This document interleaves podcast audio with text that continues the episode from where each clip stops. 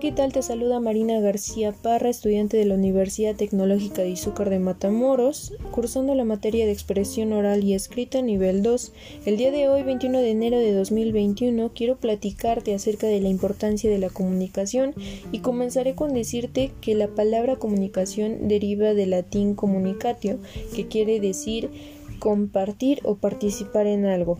Si bien todos los seres humanos necesitamos una forma de poder externar o expresar pensamientos, ideas, sentimientos, y para esto quiero compartirte el pensar de algunos autores como Frias Escárate 2003. La comunicación consiste básicamente en la transmisión de un mensaje de una persona o grupo a otro, lo que requiere de la existencia de la voluntad de interacción entre ambas partes. Por otro lado, Fernando González Rey, 2007. Comunicación es todo proceso de interacción social por medio de símbolos y sistemas de mensajes. Y esta última de Enrique Pichón, 2010. La comunicación es la interacción de las personas que entran en ella como sujetos. No solo se trata del flujo de un sujeto en otro, sino de la interacción.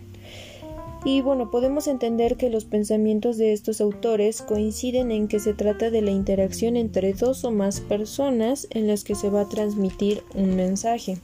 Es importante mencionar que la comunicación en el sector social, personal y organizacional mejorará la competitividad, facilitando el logro de objetivos y metas, satisfaciendo las necesidades propias y las de los demás integrantes. Además, permite el conocimiento de los recursos humanos, su desarrollo en el ámbito laboral, generando una mejor productividad. La comunicación está conformada por distintos elementos en los que encontraremos emisor, que es quien lo transmite, receptor, que es quien recibe, código, que son los conjuntos de signos que serán utilizados, el mensaje, que es la información que deseamos transmitir, canal, que será el medio que vamos a utilizar para enviar, ruido, que serán todas las distorsiones que pueden influir en la recepción. En una primera instancia, la respuesta es del receptor. Si posteriormente el emisor responde, a esto le llamaremos retroalimentación.